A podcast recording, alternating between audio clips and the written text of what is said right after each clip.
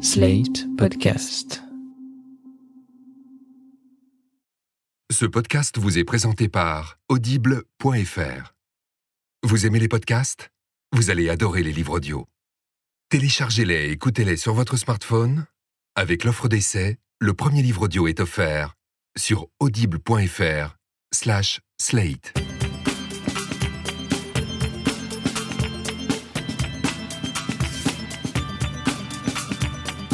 Je m'appelle Nadia Dam, euh, j'ai 37 ans, ce qui est euh, pas tant que ça, et en plus il paraît que l'âge c'est dans la tête. Je suis journaliste pour euh, Slate.fr et puis pour la télévision, et je suis la maman d'une petite fille de 10 ans qui est persuadée qu'elle en a 14 et qu'à ce titre elle devrait posséder un iPhone 6, et je crois qu'il faut que j'arrête de lui dire que l'âge c'est dans la tête. Et aussi je suis ce qu'on appelle une mère célibataire, une maman solo, comme dit la presse féminine, et me lancez pas là-dessus. Je m'appelle Titiou Lecoq, je suis auteur. Moi, je suis un peu plus jeune, je suis de l'autre génération, la génération du web. Et justement, je suis auteur d'une newsletter, la newsletter de slate.fr, qui est super bien. Allez vous inscrire, vous la recevrez tous les vendredis, elle est top.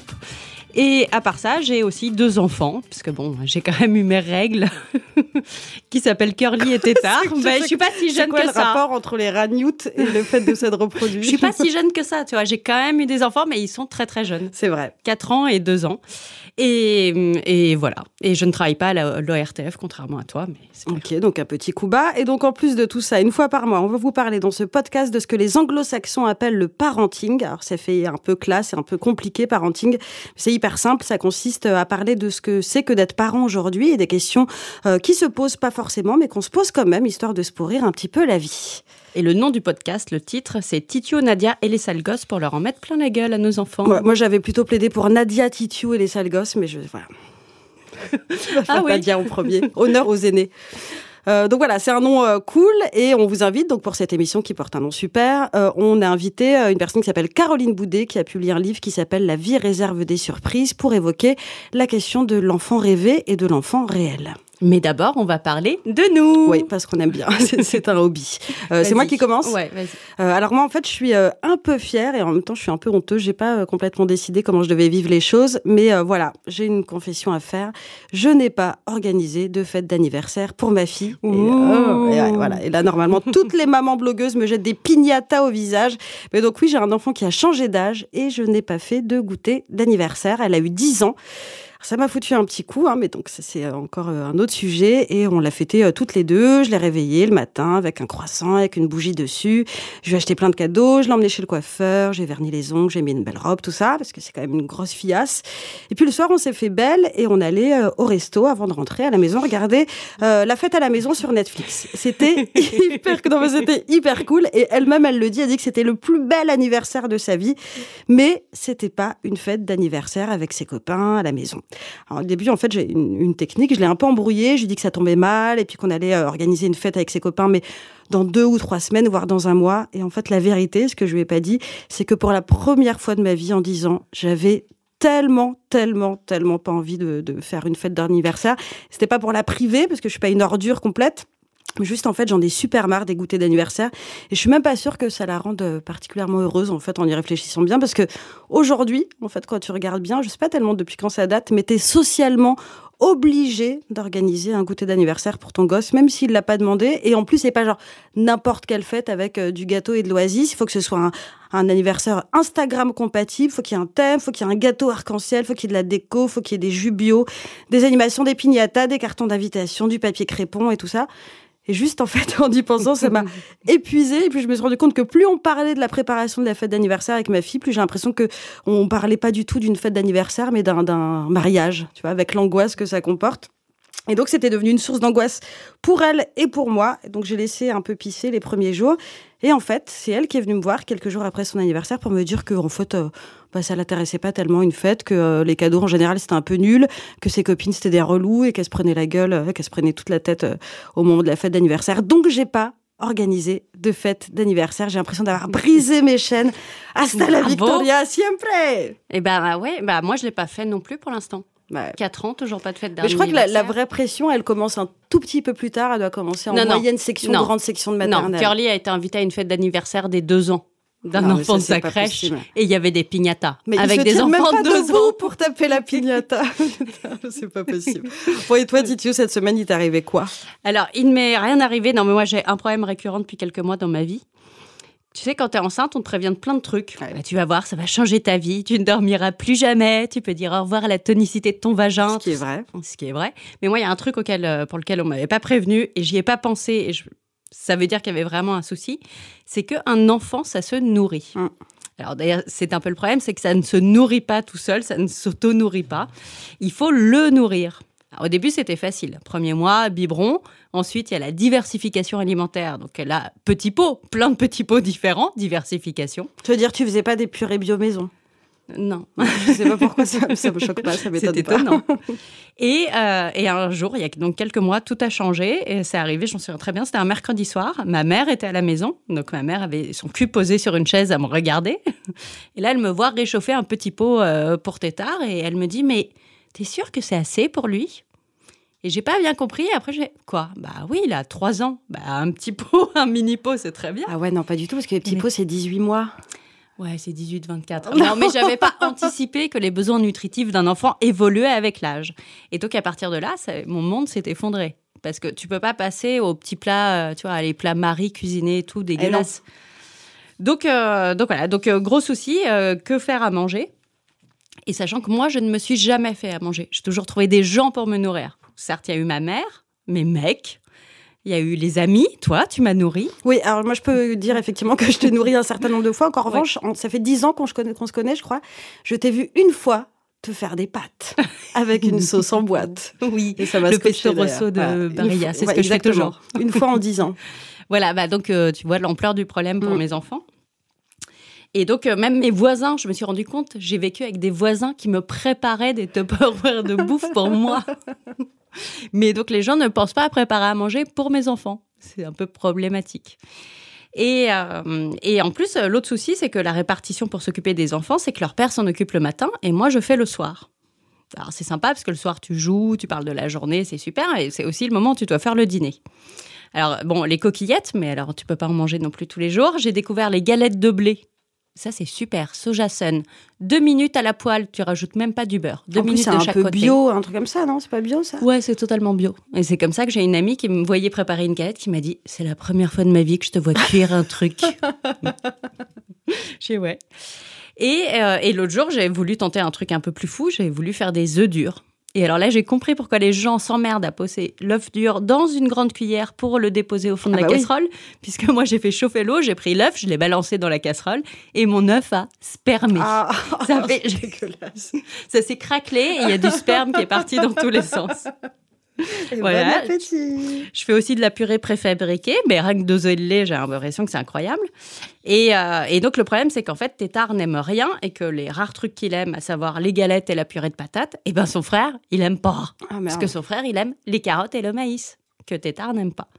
Donc, euh, donc voilà, donc ils se nourrissent essentiellement eh ben, de yaourt et de compote. Si En les fait- compotes, c'est bien, c'est des fruits, des légumes, c'est pareil, quoi. En fait, il y a une niche, il faudrait lancer une marque de petits pots pour les enfants jusqu'à 25 ans. Mais alors, j'ai calculé- mais... euh, Mais j'ai calculé combien de, tu vois, s'il commence Mm. à faire la bouffe tout seul à partir de 14 ans, ça fait encore quand même 3650 dîners à lui préparer. Attends, tu t'es fait chier à calculer oui, mais c'est pas très compliqué, c'est fois 10. donc, euh, donc voilà, donc euh, angoisse totale. Et alors, je me souviens, je crois que c'est toi qui m'avais dit, mais tu verras, faire à manger pour ses enfants, c'est pas pareil, ça va te plaire. Et c'est vrai que j'ai dit ça, ouais. Eh ouais, tu m'as dit ça. Et non, bah, ça me plaît pas. Mais rien du tout, je trouve ça toujours aussi emmerdant, ça ne m'intéresse absolument pas. Et donc j'ai trouvé une solution qui est en cours de négociation, mais c'est pas gagné. Ça serait qu'ils dînent le matin avec leur père. Mais c'est ce que disent les nutritionnistes. Et le soir, on ferait une petite bouillie légère. Les nutritionnistes disent qu'il faut manger des petits pois carottes le matin à 8 heures. Bah euh, ouais, c'est mieux, c'est ton énergie pour la journée. Ok. Et le soir, t'es censé manger léger avant d'aller dormir. Donc un verre Sauf- de lait. que leur père a pas l'air prêt à, tu vois, préparer euh, une côte de veau euh, le matin à 7 heures. Mais voilà, on est en discussion. Ok, tiens-nous au courant parce que je pense que ça peut intéresser des gens. Et je crois que donc que c'est l'heure d'accueillir notre invité du mois. En fait, pour tout vous dire, pour être euh, complètement transparente, quand on a commencé à réfléchir à ce podcast avec euh, Titiou et notre chef bien aimé Charlotte Pudlowski, le premier nom d'invité qui nous est venu à l'esprit, c'est Caroline Boudet. Et Caroline Boudet, ça vous dit euh, forcément quelque chose, puisqu'il y a un an, elle a publié un post sur Facebook à propos de sa fille Louise. Et puis, vous avez peut-être également entendu parler de son livre qui s'appelle La vie réserve des surprises, qui est publié chez Fayard. Salut Caroline. Bonjour. On est ravis de t'accueillir pour parler donc d'un sujet qui nous tient à cœur, qui moi en plus résonne avec euh, en ce moment mes préoccupations avec mes enfants. C'est comment on passe de l'enfant rêvé, l'enfant qu'on s'est construit dans notre tête, à l'enfant réel, euh, le petit monstre qu'on a en face de nous et, qui hurle en général. Et euh, en gros, toi, tu as vécu, je pense que ce que tous les parents vivent, mais nous, on le vit en général sur un laps de temps très long. Tu l'as vécu d'un coup, un gros choc ultra condensé. Donc, tu as de l'avance sur nous, donc tu vas pouvoir nous aider. Euh, j'espère, j'espère. En tout cas, je peux vous raconter ce que bah ça fait. Parce que toi, dès ton accouchement, en fait, euh, c'était pas l'enfant idéal euh, rêvé. Quasiment. Alors, paraît-il que mon accouchement était de rêve. Donc ça, c'est la vie de la sage-femme. moi, je, trouve que juste que j'ai morflé, mais ça s'est très bien passé. Et quand on m'a posé le petit bébé sur le ventre, la petite Louise, j'ai été un peu surprise par certains par ses yeux, en fait. Et euh, il y a une vieille angoisse qui m'a reprise, une angoisse que j'avais eue euh, pendant toute la grossesse, comme pas mal de monde, qui était celle de la trisomie que tu avais déjà eu pour ton fils aîné. Oui, oui, oui, parce que je suis une grande angoissée. Donc, euh, il, avait fallu à, chaque naissance qu'on me certifie que, en tout cas, que mon premier enfant n'avait aucun défaut de fabrication ni aucun problème. Et, euh, et, là, quand même, il y avait quelque chose qui m'interpellait euh, chez, euh, chez cette petite Louise. Et j'ai demandé. juste, à la... pardon, pour être précis, quand tu dis qu'il y a quelque chose qui te. Qui c'est le regard, le regard. Le regard. quelque chose de particulier dans ses yeux, parce que par ailleurs, elle avait. on, a, on a googlisé avec mon conjoint les signes habituels de la trisomie. Elle en présentait aucun. Donc là, j'ai pu, j'ai pu vérifier qu'il y a des, d'autres signes que un visage typique. Louise n'avait aucun de, ces signes-là, mais j'en ai quand même parlé à, la pédiatre. Enfin, on a fait venir la pédiatre quelques heures après. parce que tu demandes à la sage-femme qui te dit, bah non, elle est ravissante, elle est super. Oui, oui, non, elle va très bien, tout va très bien. Et puis là, je m'en veux parce que je me dis, oui, c'est toi. bah ouais, non, mais c'est horrible. Comme d'habitude, tu vas, tu viens tout pourrir avec tes angoisses maternelles, t'es baigné d'hormones, tu es en train de flipper. C'est certainement rien. Ceci dit, la pédiatre est quand même venue me voir parce que euh, on a dû lui signaler qu'il y avait une maman qui flippait. elle a été très gentille. Elle a examiné Louise point par point en reprenant avec moi les signes habituels visibles de la trisomie, donc que Louise ne présentait pas, qui sont un, un pli palmaire unique dans la main, euh, des euh, d'oreille, non euh, Ouais, il y a une position, enfin une certaine particularité de l'oreille, une hypotonie qui est souvent le, signe qui met la puce à l'oreille, mais c'était pas le cas de Louise. L'hypotonie, en fait, donc c'est le terme scientifique pour une, euh, en fait, un, manque de tonicité. Donc, c'est des bébés un peu mous habituellement. Voilà, on le ressent parce que voilà, ce qu'elle n'était pas. pas. Ce qu'elle n'était pas. Et la pédiatre m'a dit, écoutez, euh, a priori, il n'y a rien euh, de spécial et ses yeux sont gonflés, c'est les yeux d'un petit bébé qui vient de naître. Mais si ça peut calmer vos angoisses et si ça peut vous rassurer, il n'y a pas de souci.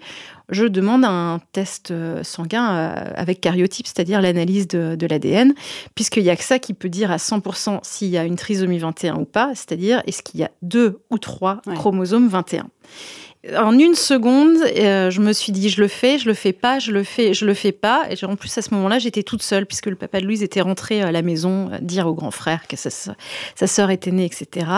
Je m'en suis voulu, mais j'ai dit on le fait quand même. Et je m'en suis doublement voulu qu'il faut signer une autorisation hein, pour avoir un test génétique sur son enfant. Donc j'ai signé. Je me suis dit t'es vraiment une mère odieuse parce qu'a priori ta fille est tout ce qui est de plus normal, mais tu demandes quand même ça. Mais comment euh, t'expliques que tu as eu enfin, cette espèce de prémonition ou de. Je, Alors, je l'explique pas. En fait, euh, c'est euh, un mélange entre mes craintes. qui étaient déjà là pour mon premier enfant, et certainement aussi peut-être une petite puce à l'oreille. Il y a d'autres mamans à qui j'en ai parlé qui m'ont dit que c'était elles les premières qui avaient senti qu'il y avait quelque chose qui clochait, comme on dit, ou quelque chose qui ne va pas. C'est assez inexplicable. Après, j'aime pas trop partir sur l'idée du sixième sens maternel parce que moi, il y avait vraiment aussi toute une partie de moi qui, euh, qui était angoissée et qui voulait être sûre euh, que Ouais. tout allait bien. Angoisse irrationnelle que. Voilà. mais... Et pendant les 24 heures qui ont suivi, à vrai dire, j'y ai pu trop repenser parce que je me suis dit, ouais, non, c'était vraiment pas franc. Donc, je, voilà, on a passé euh, les 24 heures suivantes euh, de façon normale. Et puis le lendemain soir, euh, là, c'est le coup de tonnerre. euh, la pédiatre arrive, euh, enfin, ils arrivent à plusieurs.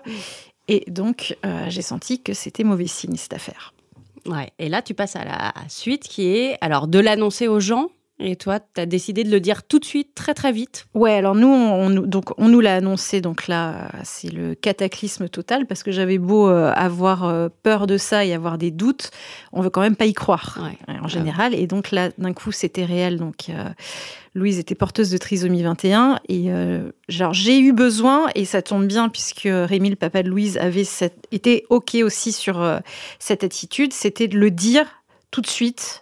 Enfin, à tout le monde, à, à tous les gens qu'on connaissait. Donc vous faites quoi? Vous envoyez des textos? Alors euh, après c'est euh, par ouais depuis la chambre d'hôpital. Bon c'est d'abord pour les plus proches c'est-à-dire les parents on- enfin et grands-parents on les appelle texto il y a un peu un- une gradation hein, dans le moyen de communication qu'on utilise les SMS pour euh, les amis proches et pour le dire d'un coup à tout euh, notre réseau de connaissances c'est euh, message Facebook sachant que la veille on avait fait comme plein de monde c'est-à-dire qu'on avait publié la petite photo de la petite main avec ça y est Tout elle est bien. arrivée tout va bien et avec donc déluge de félicitations etc et là 24 heures plus tard on republie un autre message quelque part, je pense qu'on l'a fait aussi le plus vite possible pour euh, un peu euh, solder le truc ouais, et s'en ouais. débarrasser euh, assez vite. Quoi. Et mais tu as une phrase là-dessus que je trouve hyper belle parce que mais ça doit être tellement effectivement ce qu'on ressent dans ce genre de cas où, où t'écris dans le livre je suis un peu gênée aux entournures parce que merde c'est ma fille c'est pas une mauvaise nouvelle. Voilà. Et en Dès même le temps départ- euh, je suis complètement anéantie par ce que je viens d'apprendre. Dès le départ, il y a ce, ce paradoxe-là, Ouais. c'est que effectivement, je, je suis anéantie parce que euh, c'est une catastrophe. Franchement, quand on l'apprend, c'est une catastrophe. Il n'y a pas d'autre mot. Et puis, euh, j'imagine des choses directement, des choses affreuses pour son avenir, pour le nôtre. Et puis, euh, je suis obsédée par l'idée que c'était pas du tout comme ça que ça devait se passer et que c'était pas du tout ce que je voulais. Et euh, en même temps, c'est assez pesant parce que je me dis, je vais annoncer une mauvaise nouvelle aux gens et je m'en veux parce que cette mauvaise nouvelle-là, elle est euh, à côté dans son berceau et qu'elle est adorable et que c'est ma fille. Donc euh, il y a un gros conflit qui se joue euh, dans ces premiers jours-là. Et à ce moment-là, comment se comporte le personnel de la maternité avec toi? Ils sont comment? Alors, dans la maternité où, moi j'ai été, je dis bien que c'est notre cas particulier, ça s'est très bien passé, mais je sais que c'est pas toujours le cas. Donc, nous, euh, malheureusement, j'ai l'impression que c'est beaucoup une histoire de chance, de savoir sur qui on tombe.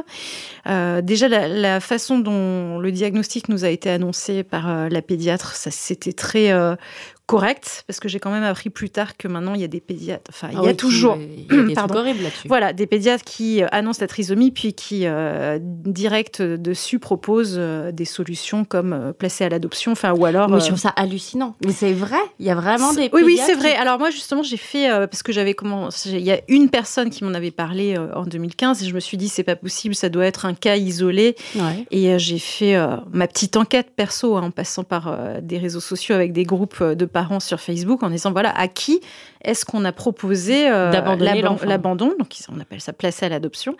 Et euh, si si, je vous assure que c'est hallucinant, mais il y a euh, beaucoup de monde. Ça fait partie des cas où certains euh, pédiatres euh, jugent bon Ouais. de, de le proposer. En fait, ils pensent qu'ils ils ont l'impression de venir en aide aux parents. Il s'agit de les soulager, c'est ça? Oui. ce Euh, visiblement, oui. Alors après, moi, ce que, ce que je me suis demandé, c'est si ça faisait partie d'un protocole médical. ou- Mais non, en fait, il n'y a pas de... Justement, j'ai interrogé, parce que j'ai gardé des contacts avec la pédiatre qui nous, nous l'avait annoncé. Je lui ai demandé, mais est-ce que vous avez, un, j'en sais rien, une fiche pendant ces cas-là? Et euh, non. Et, euh, et euh, elle m'a dit, c'est un peu, je pense que c'est un peu au, au jugé de chacun, et ils voient aussi selon les parents qu'ils ont en face. Mais, Et leur euh, Ah oui. réaction, et leur réaction. réaction.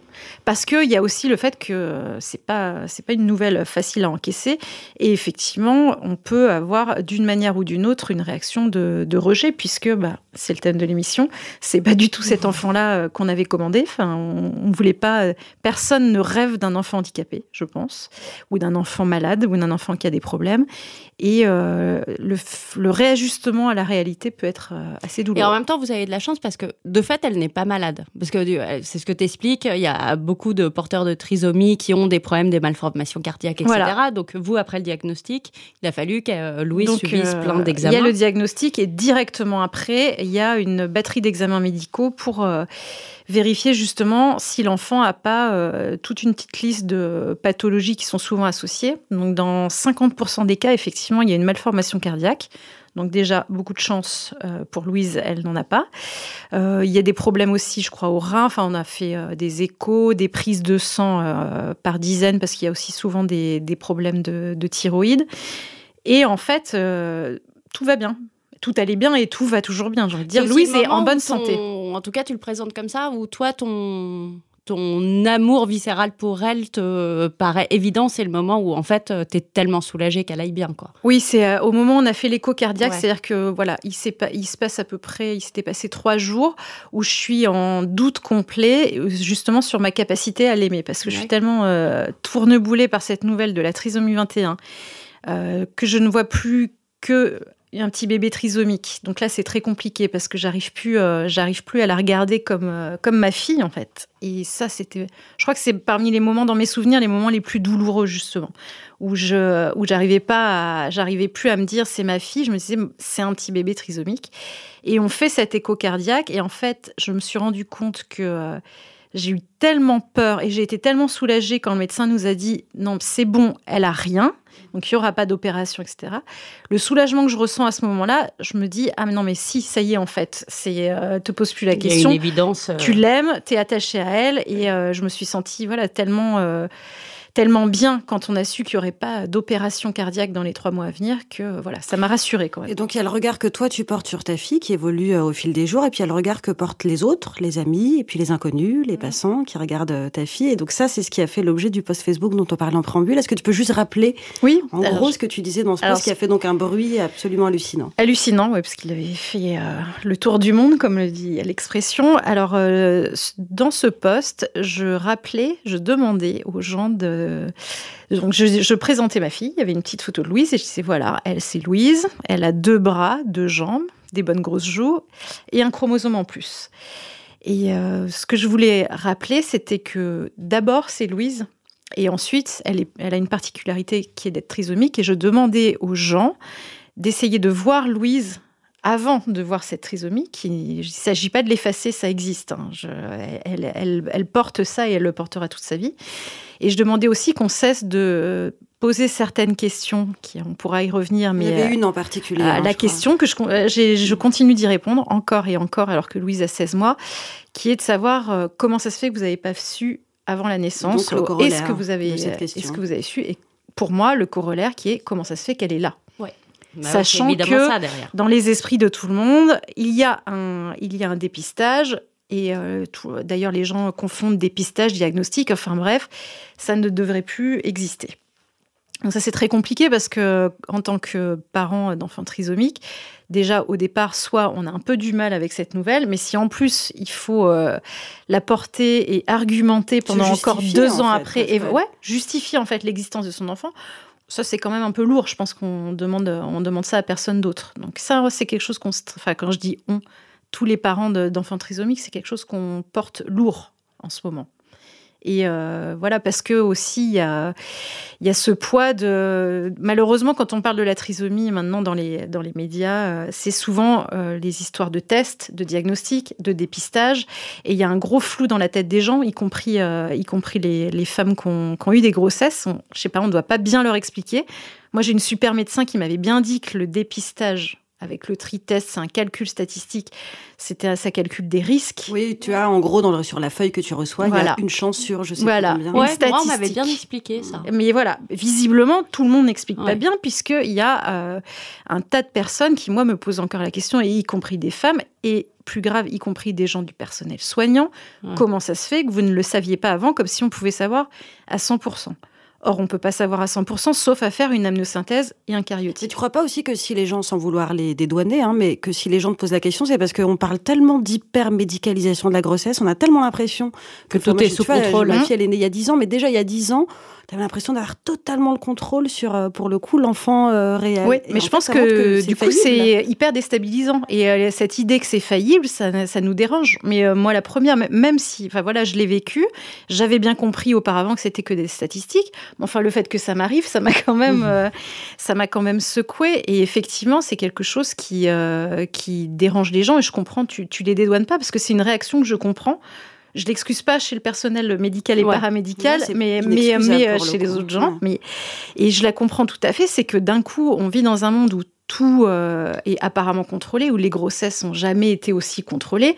Et là, quand il y a euh, une anomalie génétique aussi euh, énorme qui existe encore, bon, ça, fait remettre beaucoup de choses en cause. radars, en oui, fait, voilà. ouais. Sauf que euh, ça peut.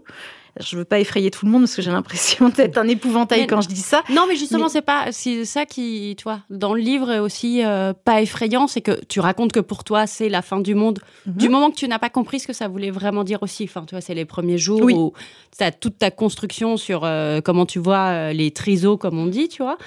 Et, euh, et en fait, après, juste quand tu es avec ton bébé, bah, bah c'est ton bébé, quoi. Tu changes les couches, tu fais des câlins. Enfin, Oui, il y a, vraiment. côté, il y a, euh, en fait, le réel n'est pas ce qu'on projette, nous, comme image dessus, quoi. Non, pas du tout, ni, ni ce que j'imaginais au départ, parce que quand je l'apprends, donc c'est la catastrophe, et j'ai directement euh, des centaines d'images hyper négatives dans la tête. Donc, comme tu dis, les trisos, les gogoles, enfin des choses qu'on se trimballe Mais ouais, depuis et qu'on a 30 tous, ans. hein, on a tous l'impression, moi par euh, exemple, j'avais l'impression qu'ils étaient tous pareils. qui sont tous pareils, qu'ils arrivent à rien, enfin que voilà, ils savent pas lire, que ils se Tu ressemblent des tous, ateliers aidés où elle va se retrouver à coller Voilà, des elle va, enveloppes. coller des, elle va coller des enveloppes dans un atelier protégé, puis basta, et euh, elle mourra à 45 ans. Enfin bon, tout ça, c'est un peu raide dans- en, en deux heures dans, dans la tête d'une mère. Et, euh, et en fait, donc, euh, mais après, il faut du temps pour, euh, pour apprendre que c'est pas ça. Mais euh, effectivement, oui, juste par rapport aux, grossesses et au suivi, avec du recul, moi maintenant, je trouve que que le fait voilà que Louise euh, vienne au monde, qu'elle soit pas qu'elle soit passée entre les mailles du filet comme ça, en fait, euh, sous le radar et, euh, et qu'elle vienne nous rappeler que effectivement on peut pas contrôler. En fait, on pourra jamais, je pense d'ailleurs, contrôler à 100% les grossesses, certaines choses qui arrivent. Finalement, c'est pas un mal. Enfin, ça m'a fait beaucoup réfléchir. Et juste petit aparté, je me, suis- je me suis souvenu d'une émission que j'avais regardée, euh, qui était passée euh, sur Arte quelques mois auparavant, qui se penchait sur ce paradoxe, c'est que les, grossesses, pardon, ont jamais été aussi suivies et les parents n'ont jamais été aussi angoissés. Mm. C'est-à-dire que plus on nous colle des tests, des vérifications, euh, des mesures, etc., plus on stresse. En fait, j'ai l'impression que chaque, chaque dépistage génère une inquiétude en Donc en gros, on est plus angoissé que nos aînés, que nos mères. nos Visiblement, oui. Mais j'ai l'impression, en plus, d'après le vécu, hein, euh, j'ai l'impression qu'on on se pose plus de questions, alors que vraiment, ouais, ça n'a jamais été euh, aussi. Mais après, c'est pas que la grossesse. Je pense que c'est ça sur l'éducation des enfants en général. On est devenu, euh, on est devenu barjot, quoi. Et puis je vais ça. faire ma grosse réac, mais il y a Internet. Enfin, tu vois, il y a ce, ce truc-là qui, et tu le racontes hyper bien dans le livre, c'est qui peut être d'un grand secours, ça l'a été pour toi, mais on a aussi du coup ce réflexe d'aller taper symptômes, machin. Oui, alors moi, à, la fois, ça m'a sauvé et ça continue euh, à me sauver parce que euh, ça m'apporte des informations, ça m'a mis euh, en, relation avec des personnes. Enfin, voilà. Je dirais jamais assez de bien, notamment des, réseaux sociaux, puisque dans, dans notre histoire familiale, finalement, ça nous a apporté beaucoup de positifs. Mais c'est aussi, euh, mortifère en tant que parent parce que bah là, avec Louise, par exemple, j'ai appris, mais c'est un énorme, euh, un énorme progrès par rapport à mon aîné. J'ai appris à ne plus aller voir euh, enfant, 8 mois, euh, et voilà, et les stades quel stade les stades de développement. Ouais, j'ai appris parce que je sais que maintenant, vu que Louise n'est pas dans les clous, si je vais voir, ça va me faire plus de mal que de bien. Mais euh, voilà, donc ça, les forums, les, les symptômes qui finalement veulent rien dire, toutes ces vérifications qu'on a fait nous sur, sur Google au départ sur signe extérieur de la trisomie, j'ai envie de dire, ne faites pas ça. Enfin, soit vous vous demandez euh, à un médecin vraiment à 100%, mais le, le côté on ne sait pas, on regarde sur Google, enfin, c'est Oui, hyper coup, anxiogène. ouais. Puis après, même après, euh, je sais plus comment ça s'appelle, il y a différentes. Tu te dis, ah, mais il doit y avoir différentes formes, alors tu cherches sur Internet. Voilà. En mosaïque, ça a l'air trop bien. Moi, je veux que ce soit en mosaïque. Enfin, J'ai, oui, oui, la mosaïque où je me suis dit pendant un instant que c'était peut-être une version light de la trisomie. Et euh, bah, c'est une autre forme. Et en mosaïque, ça veut dire que, euh, en fait, on n'a pas, euh, les, les, personnes n'ont pas trois chromosomes 21 dans toutes les cellules du corps. Donc on se dit, ah, ça doit être plus light, donc il doit y avoir moins de handicap, notamment mental. Sauf que, en fait, ça veut rien dire parce que si jamais ça affecte vos cellules du cerveau, par exemple, et eh ben, le handicap sera. Mais c'est là où, ouais, c'est les médecins qui, à chaque fois, vous oui. remettre. Euh, ouais, alors je... oui, les médecins. non, mais si, les médecins nous, nous, ont aussi, euh, certains médecins nous ont aussi euh, beaucoup aidé sur ce genre de choses. On clarifié, en tout cas, voilà, on clarifié les explications qu'on aurait mis plus de temps à trouver peut-être sur Internet. Et, si tu as dû chercher sur Internet, est-ce que ça veut dire qu'il n'y a pas de littérature dédiée à ça? Ça veut dire qu'il n'y a pas de Laurence Pernou, et Dieu sait tout le mal que je pense de Laurence Pernou, mais il n'y a pas de Laurence Pernou de la trisomie oui, ou de l'autisme. C'est ce que, j'écris dans, dans, le livre, et moi, ça m'a beaucoup manqué. C'est que euh, en France, voilà, et j'ai envie justement d'y revenir parce que euh, n'y a pas en France sur la trisomie un euh, guide genre je suis parent d'un bébé trisomique, qu'est-ce que je fais? Enfin, voilà, comme Laurence Pernou, c'était une façon de parler où tous nos petits amis qui nous aident à élever nos enfants ou qui nous disent il va se passer ça, ça, ça, qui, nous rassure en fait. Et eh ben ça, il y en a pas pour un enfant qui est hors des clous. Or, bon, moi j'ai cette chance de parler et de bien lire l'anglais, donc je suis allée voir sur Amazon aux États-Unis. Et là, surprise, il y en a une petite dizaine de guides comme ça. Donc je me je me pose et je pose la question quand même pourquoi ça n'existe pas en France? Je pense que les parents d'enfants autistes d'ailleurs vivent la, même chose. Et euh, je sais que, je trouve que c'est une très bonne initiative. Euh, récemment, Glantine Émeillé, avec un collectif de parents, a justement fait un, petit guide comme ça. Parce que quand on a un enfant euh, qui naît avec une différence ou même qui arrive après, je pense pour les autistes, on est tout seul. Enfin, on se sent tout seul. Ouais, voilà, c'est ça la différence. On n'est pas tout seul, mais il faut aller gratter soi-même. Et moi, c'est là que qu'Internet et les réseaux sociaux m'ont beaucoup aidé pour aller trouver les autres parents et euh, qu'on comprenne qu'on n'est pas seul. Alors pour chercher des parents, mais aussi pour chercher des enfants euh, porteurs de trisomie, mm. voire des enfants porteurs de trisomie qui sont devenus adultes. Des jeunes et adultes. Ça, on a découvert plein. Alors ça, ça m'a beaucoup aidé. États-Unis, en fait, monde anglo-saxon en règle générale, euh, des effectivement, au début, celle qui ouais devient un mannequin, Madeleine Stewart, qui continue.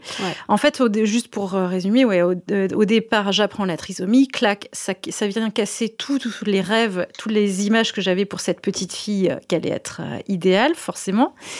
Et après, une fois que tout ça est cassé, qu'est-ce qu'on fait? Il faut bien se reconstruire aussi une image parce que euh, moi, je ne sais pas ce qu'elle va devenir. Qu'est-ce qu'elle pourra faire enfin, Une fois que j'ai passé la période où je me dis qu'elle ne pourra rien faire et qu'on me dit non, non, mais attendez, maintenant euh, il y, a, y, a, des choses pour, pour l'aider, elle pourra sûrement lire, peut-être écrire, etc.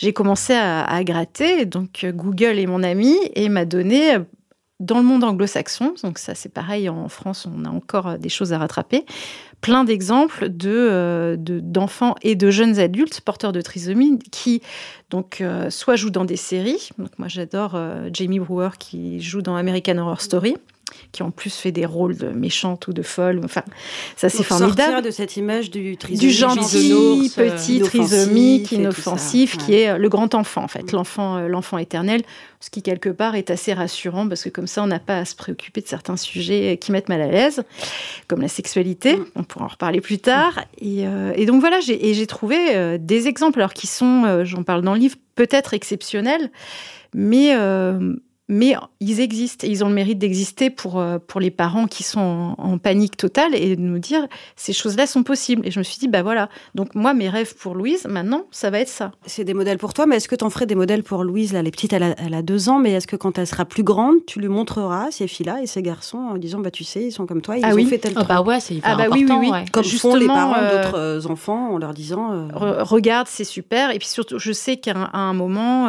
je, je, pense que c'est vers 6-7 ans, enfin pour en avoir parlé avec d'autres parents, où euh, elle va avoir conscience, parce que oui, ils en ont conscience de, sa, différence, et, euh, et qu'on lui expliquera euh, sa trisomie, le pourquoi, et voilà, elle, posera des questions, et ben effectivement, ces personnes-là seront bien pratiques pour que, voilà, que je lui montre, alors à savoir, elle est comme toi, enfin, je ne sais pas trop comment je lui expliquerai, mais, mais je pense que c'est important, oui, pour elle, ce sera des, des, des personnes porteuses d'espoir je pense. Dans les phrases de médecins que tu racontes que j'ai notées, il y en a une qui est super. C'est un qui vous dit euh, il y a certes ce 47e chromosome, mais les 46 autres viennent de vous.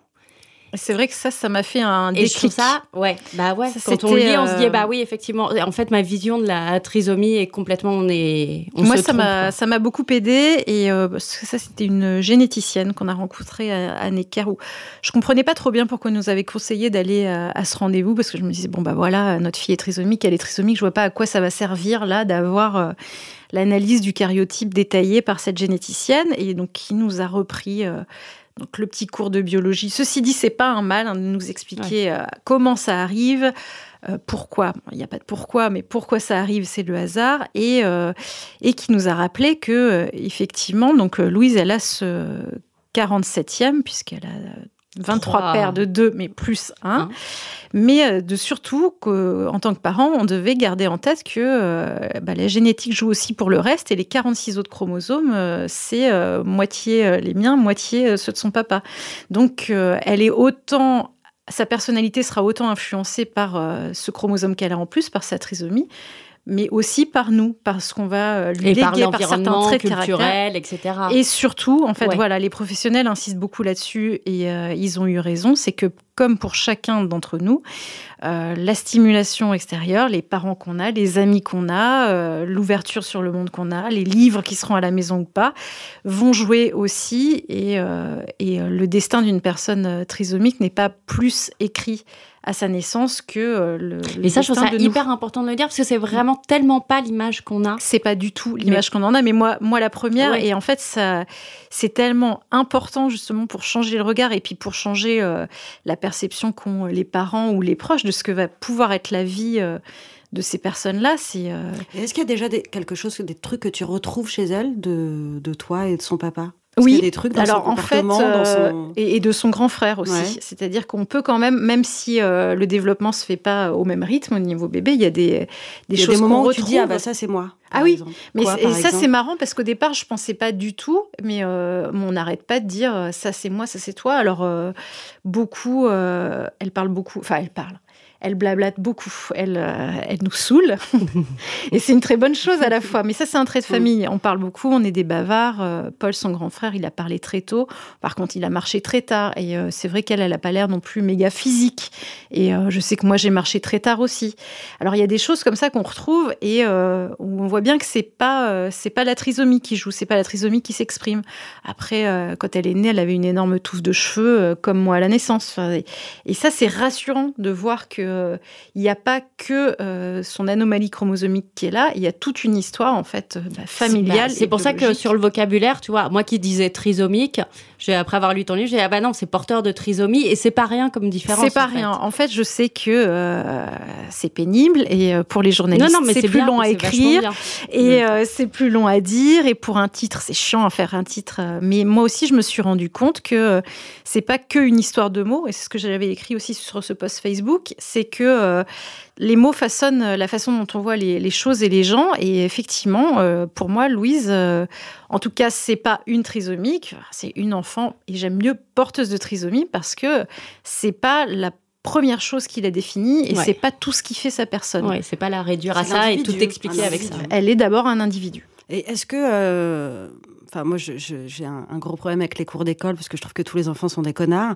Est-ce que tu as cette angoisse de- des autres enfants et du regard qu'ils vont porter sur elle qui peut être euh, malveillant? Alors, ça a été ma première angoisse, je crois. Quasiment, à mon avis, euh, si on pouvait faire un voyage dans le temps, je pense que quand la pédiatre nous a dit euh, il y a une trisomie 21, je me suis dit tout le monde va se moquer d'elle. Et je pensais à, à l'école.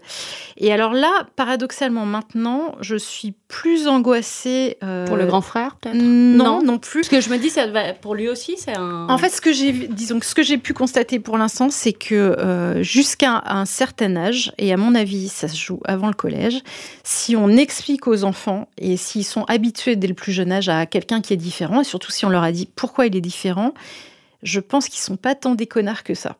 Mais euh, bon, après, euh, voilà, il- c'est évidemment quelque chose qui me fait peur. Et je pense que la première fois où j'entendrai quelqu'un euh, la traiter de, de, de triso ou de mongol, ça va me.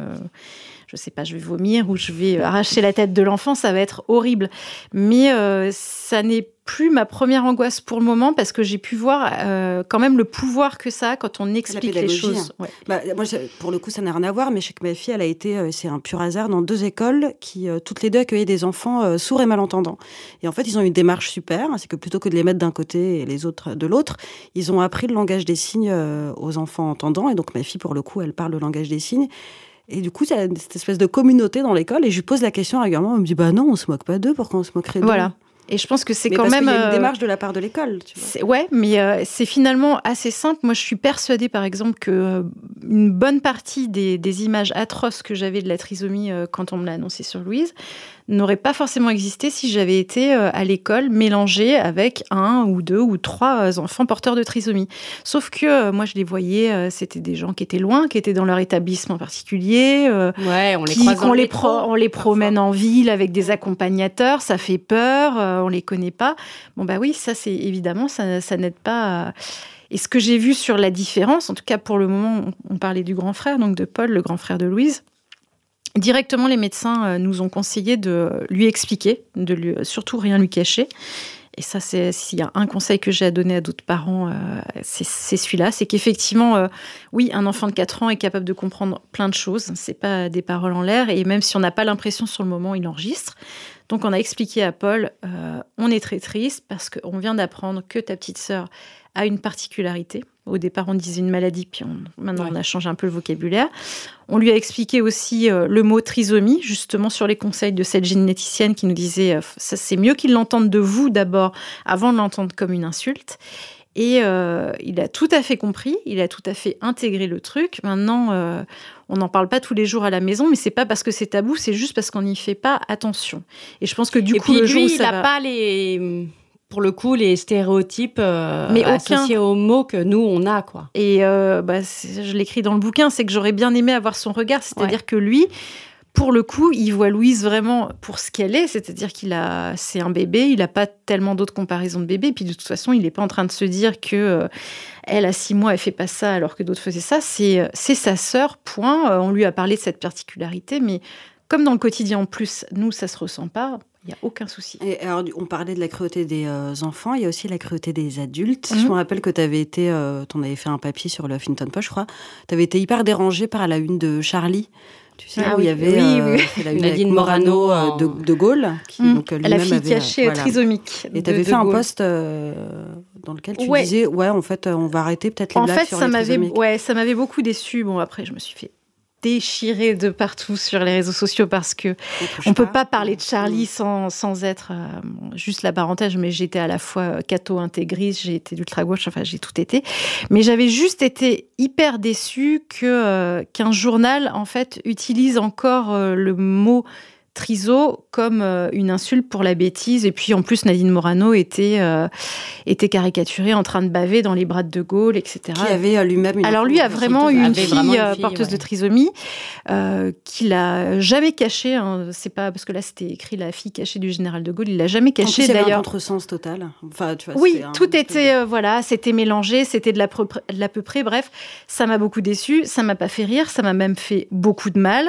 Et, et c'est pas parce que d'un coup ça s'adressait à moi, c'est juste que je, je sais qu'il y a des personnes porteuses de trisomie qui ont pu euh, passer dans la rue, voir ça, et avoir encore cette image d'elle comme euh, bah, des abrutis, des personnes bêtes, parce que c'était c'était ça.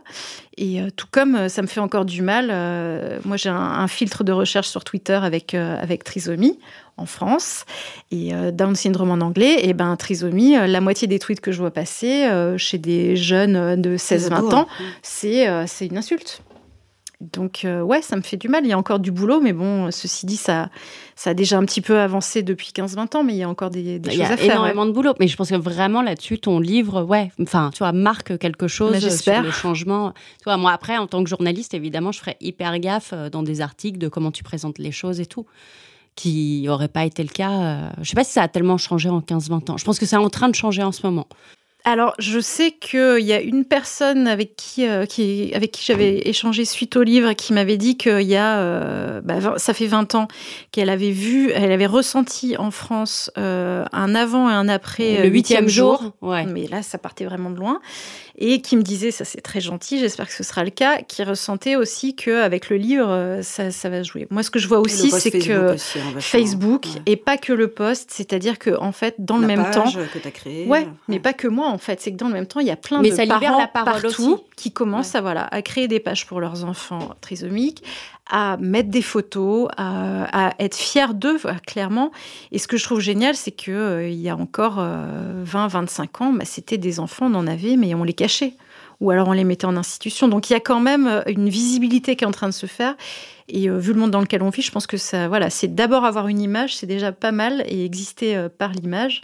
Et, euh, et après, j'espère le reste va suivre. Alors, Mais- Pour le coup, je pense qu'on n'est pas encore prêt à aborder des, des sujets un peu tabous. Tu parlais de la sexualité euh, tout à l'heure. Ça, ça reste un truc clairement tabou. On n'en est pas du tout là à de il la faut, il va falloir, parce que s'il y, y a quand même certaines, il y a quand même pas mal d'assauts qui euh, qui je parle de sexualité, même de vie de couple. Hein, enfin, Mhm. de- C'est euh, alors c'est compliqué. Puis moi, je, on est un peu euh, tôt dans, dans, dans ça, mais c'est vrai que ça reste tabou. Pourquoi? Parce que jusqu'à maintenant, euh, les, les personnes handicapées mentales sont, ce sont un peu des grands enfants. Et puis euh, voilà, donc tels de grands enfants, ils n'ont ni envie ni besoin Alors physique. Alors Pourtant, attention, un scoop, enfant est quand même une boule de perversité absolue. Voilà. Et les personnes handicap- handicapées mentales ont à la fois des sentiments et des désirs physiques aussi, et qu'ils ont, voilà, qu'ils ont euh, droit à une vie euh, sexuelle comme tout le monde, et que même si ça dérange les parents, ça c'est normal, on n'a pas tellement envie de parler de la, sexualité de nos enfants, c'est bien quelque chose qu'il faut euh, se coltiner. Et il n'y a pas longtemps, dans la catégorie des scandales, j'ai découvert, euh, on m'a appris que en France, il existe toujours la possibilité euh, de demander une stérilisation Non. forcée Non, si des vrai. femmes porteuses de handicap mental, si un médecin le préconise et si un certain degré. Donc voilà, j'ai découvert ça. En vertu de la quoi, semaine en fait, je- je dernière. Sur, sur quel postulat il faudrait. Ah bah, les postulats, c'est que euh, c'est des personnes qui sont pas, euh, qui ne maîtrisent pas leur euh, sexualité et qui pourraient avoir des enfants et ne pas savoir s'en occuper. Quelle angoisse. Donc voilà, ça c'est, moi j'ai pas encore défriché ça, mais euh, il y a, ouais, il y a un gros, euh, il y a un, un gros euh, Là, on est chantier au-delà du tabou pour le coup. En plus. là, bah là, là, moi, je suis tombée le, bah, Bah le là, cul par terre. sur la là, là, on est euh, des droits voilà. de l'humain, etc. Là, C'est-à-dire euh, de quel droit on peut toucher à l'intégrité physique de certaines personnes et pas d'autres. Et c'est toujours dans le côté âge mental, en fait, parce que ce ne, ce ne seraient pas des adultes. Bon. Là, il y a un- de toute façon, c'est des questions qui vont se poser parce que dans la mesure où maintenant, donc les jeunes porteurs de trisomie de maintenant et les parents de maintenant ont une envie, c'est le droit à l'autonomie, euh, le droit à la citoyenneté qui est possible, chose que je savais pas, mais on a le droit de voter. Alors, est-ce que, on- ouais, c'est une ouais. question Ils ont le droit de voter? Alors oui, on a. En fait, il n'y a pas. euh, je crois que je sais plus. Il y, a- il y a des choses, mais il y en a, il y en a certains euh, qui ont qui ont le droit de vote et qui sont Mais des citoyens. Après, je sais, je crois pas qu'il y ait un examen de QI pour savoir si on a le droit de voter. Et je pense que tant qu'on n'est pas sous tutelle Ouais. de quelqu'un, on a le droit de vote. Point. Et euh, quand j'y pense, c'est pas non plus plus choquant que euh, certaines personnes qui vont euh, téléphoner à leur mari pour savoir pour qui voter aux prochaines Ouais, élections. Petite parenthèse. Mais effectivement, c'était une question que je me posais au départ et euh, oui, c'est possible. Il y a des personnes trisomiques aussi, qui votent. euh, enfin, t'as tapé, je crois, dans Google, trisomie, euh, permis de conduire. Oui, je sais pas pourquoi. Alors maintenant, ça me fait rire, j'ai déjà un peu de recul, mais je sais pas pourquoi. C'était mon obsession de, de me dire, mince, elle va pas, elle va pas pouvoir Alors, tu conduire, sais elle aura pas le à droit de deux personnes conduire. qui n'ont pas le permis de conduire. Et qui ne savent pas conduire. hein. Voilà, donc c'est- depuis, voilà. J'ai réalisé qu'on peut très bien vivre sans avoir le permis de conduire, ni même sans avoir envie de conduire. Moi, c'est juste parce que j'adore conduire.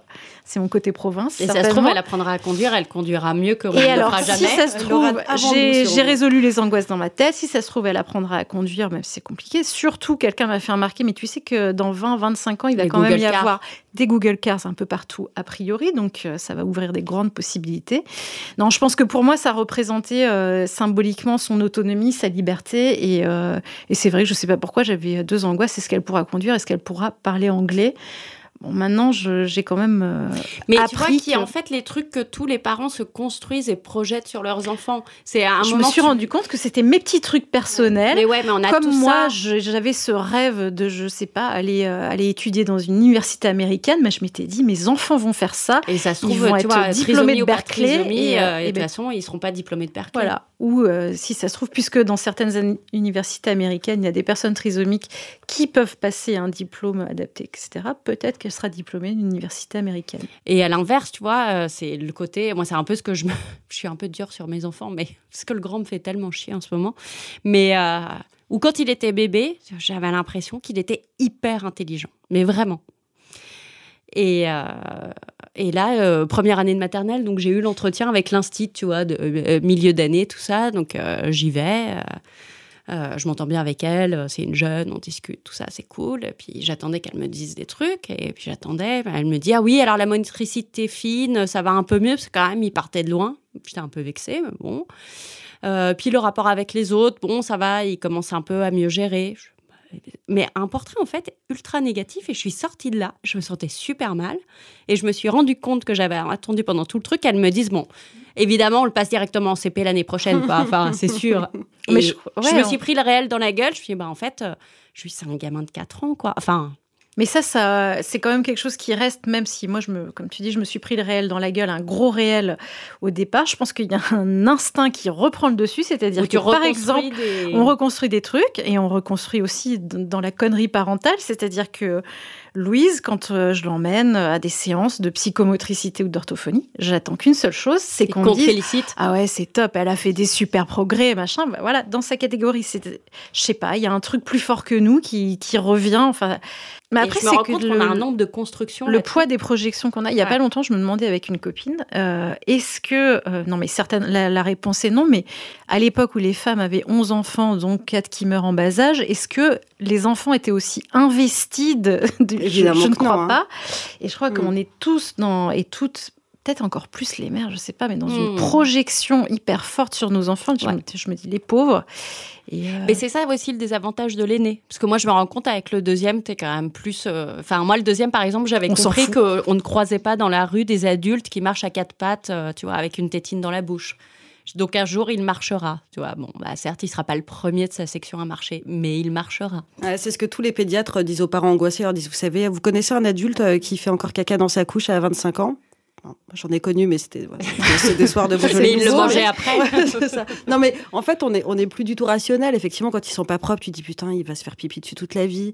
Euh, il va pas se faire de copains s'il a pas de copains en maternelle, etc. Alors que ça n'existe pas, en fait. Mais oui, c'est pas possible. Par exemple, c'est rigolo parce qu'en ce moment, je suis en train de, de me monter la tête parce que Louise donc a 16 mois et n'a toujours aucune dent. Et donc, je me dis, c'est pas vrai, ça y est, on a la première gamine qui ne va pas avoir de dents.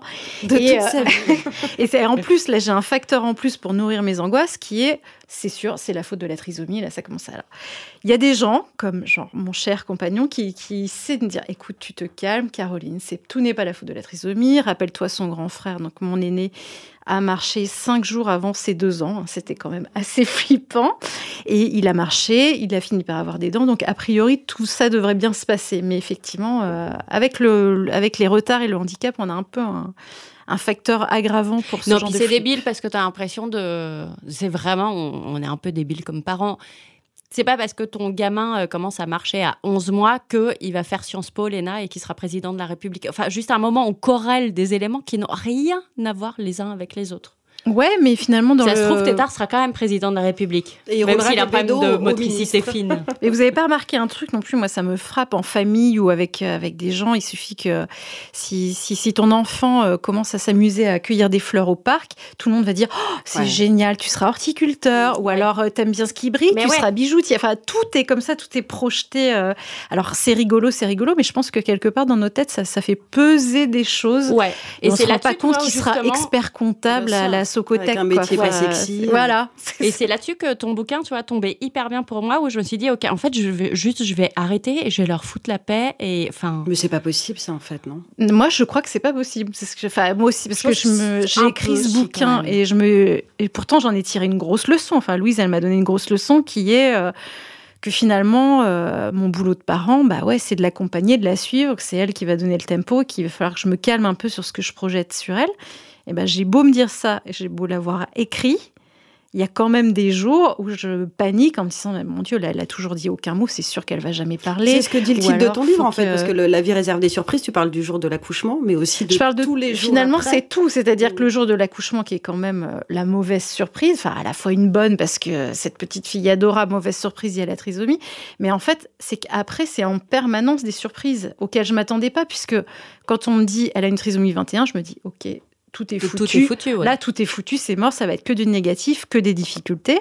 Donc, il y en a pas mal, mais euh, du coup, oui, j'ai été surprise par certaines choses, des choses qu'elle a fait euh, plus vite que prévu, ou des choses où je la trouve particulièrement. Euh, il y a des domaines dans, dans lesquels je la trouve déjà particulièrement brillante, en fait. C'est que, par exemple, dès le départ, elle est. Elle a toujours été beaucoup dans l'échange avec les gens, elle regarde beaucoup les autres, elle, elle, a très bien compris comment capter l'attention des gens et elle adore ça voilà quoi, c'est des surprises. La vie réserve des surprises. C'est effectivement pas que la première surprise initiale, c'est tout ce qui va se passer après. Y compris les déceptions. Et y compris les déceptions, les mauvaises comme surprises. Pour n'importe quel enfant. Comme pour n'importe quel enfant, Finalement, comme pour n'importe quel enfant. Mais en même temps, je me dis, tu vois, c'est l'avantage. La déception, ça veut dire au moins que tu regardes un peu ton gamin. Enfin, je pense à des gens, je, je vois leur gamin, et j'entends ce qu'ils disent sur leur enfant, j'ai l'impression qu'ils ne parlent pas de la même personne, quoi. Mais non, mais c'est impressionnant. et jusqu'à très tard, en même temps, j'imagine que quand nos parents parlent de nous, on, tu vois, ça colle pas du tout avec la manière dont on se représente. Mais tu as une telle, et je me dis, en fait, on peut vivre très longtemps en ne voyant pas son enfant tel qu'il est pour ce qu'il est, quoi. Et juste à mais toute la vie, non? Enfin, je. Bah, bah ouais. mais tu vois. mais tu vois, on lui, lui, prétend des qualités ou des défauts. Il y a des parents qui sont persuadés que leur enfant est, je sais pas, feignant ou je sais mmh, pas. Mmh, ah oui, ça oui. Tu vois ce que je veux dire de ouais. Euh, c'est le principe peser lourd d'ailleurs, ouais. Oui, et puis c'est le principe de ce qu'on disait au début d'émission, de l'enfant euh, fantasmé. L'enfant fantasmé, c'est pas que des trucs euh, fantastiques, ça peut aussi être des trucs un peu, euh, tu vois, pas super, quoi. Mm bon, bah, il est comme son père, c'est un relou, alors que non, tu vois. de toute façon, t'as toujours été comme ça. Je oui, voilà, exactement. Déjà, déjà dans ton ventre à l'échographie, je voyais bien que t'étais comme ça. En fait, tu vois, c'est le genre de choses qu'on est capable de dire. Oui, tous, je crois. Et après, est-ce que c'est ouais, c'est performatif, plus ou moins performatif selon les gamins, quoi Je sais pas. Ah, si tu dis à un enfant qu'il est relou tout le temps, et de fait, euh, il sera relou tout le temps. Non, mais moi, je sais que je passe mon temps à dire à ma fille Ah, t'es bien la fille de ta mère. Ce qui veut rien dire du ah. tout. Tu vois, c'est moi qui t'ai fabriqué. là-dedans, même dans les. Euh... Énorme fierté, mais en fait, ça ne veut rien dire. non, mais ça veut rien dire. Que... Je sais qu'en en, ce moment, euh, Louise commence à être dans une période où euh, elle est, euh, elle est un peu chiante. Alors tant mieux, j'avais, j'avais hâte qu'on puisse dire que les enfants trisomiques sont chiants. alors là, merci. Elle est chiante et euh, enfin, elle me fatigue. Quoi. Elle, est, elle râle, elle râle. Et puis euh, je lui dis, écoute, tu râles tout le temps. Et je fais un, peu comme ta mère en fait, parce que moi je râle beaucoup. Et finalement, j'ai une petite fierté.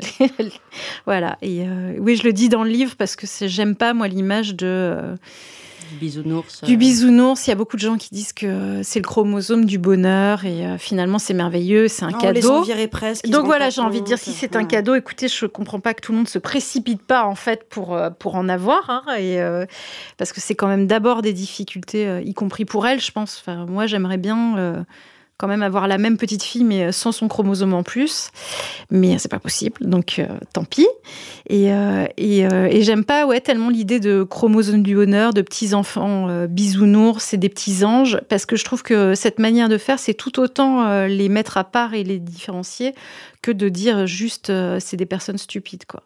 En fait, c'est juste des personnes, donc ils peuvent être aussi. On peut être porteur de trisomie, un sale con, par exemple. Ben, J'espère. Enfin, je voilà, je connais pas encore assez, mais peut-être que Louis sera vraiment une sale conne. Et, ce, serait formidable. Eh ben, je crois qu'on arrive à la fin de cette émission et on va te demander, euh, pour clore l'émission, ce qu'on demande à chacun de nos invités, qui est-ce que tu inviterais euh, à notre place pour venir discuter avec toi pour un podcast pour state.fr Ah, pour discuter avec moi? À part euh, Jésus, John Lennon, Prince et... à part eux. Alors, j'en ah oui, moi j'en parle dans j'en parle dans mon bouquin et j'aimerais bien que vous invitiez des gens comme euh, Madonna, Beyoncé, euh, qui nous disent ce que c'est que d'être une maman féministe, euh, mais quand on n'a pas la vie que nous on mène, c'est-à-dire avec leur show et leur talon de 10 et, Jay Z et Jay Z et leur mari. Ouais, c'est pas Jay Z qui l'aide vraiment en ce moment. Hein, Donc moi ça, j'ai des nanas girl power comme ça qui en, tout en paillettes etc et qu'elles viennent, viennent nous donner leur, leur secret parce que Beyoncé, si tu nous entends, Beyoncé, if you listen to us. Non, mais c'est comme le truc, tu sais, qui circule sur Internet. Ta journée a autant de secondes que celle de Beyoncé. Oui, mais elle, a des ah, millions de dollars. T'as jamais vu Non, mais elle a quatre nounous et bah, euh, voilà. Ouais, et du coup, puisqu'on est dans la culture, et bien Beyoncé c'est de la culture, euh, est-ce que tu auras un, un, conseil culture, une activité à conseiller euh, à des gens qui auraient des enfants? Une activité Un livre, une culture. sortie, un disque à écouter pour les enfants? Enfin, idéalement, et alors, parents, voilà, je ensemble. suis donc euh, mise à part regarder Game of Thrones entre parents. Euh, non, là, je, vous me prenez complètement au dépourvu et euh, je n'ai, comme je n'ai pas de vie en ce moment car j'ai deux enfants en bas âge, je n'ai pas de vie culturelle non plus. Donc Game of. Thrones en couple et les enfants au pied. Et les enfants qui dorment. Voilà. La dernière saison est excellente. Merci beaucoup de nous avoir téléchargés. Vous pouvez évidemment nous retrouver sur le site de slate.fr, sur Audible, notre partenaire sur iTunes. Vous vous abonnez au podcast et puis tous les mois, vous euh, nous voyez sur votre téléphone. C'est magique. Et il faut absolument aussi que vous écoutiez l'autre podcast de slate.fr. Ça s'appelle Transfert et c'est des histoires de Guedin. Et l'émission a été réalisée par Charles Trahan. Et puis la musique trop trop bien qui nous a accompagnés, c'est David euh, Stank. À bientôt. Salut, au mois prochain.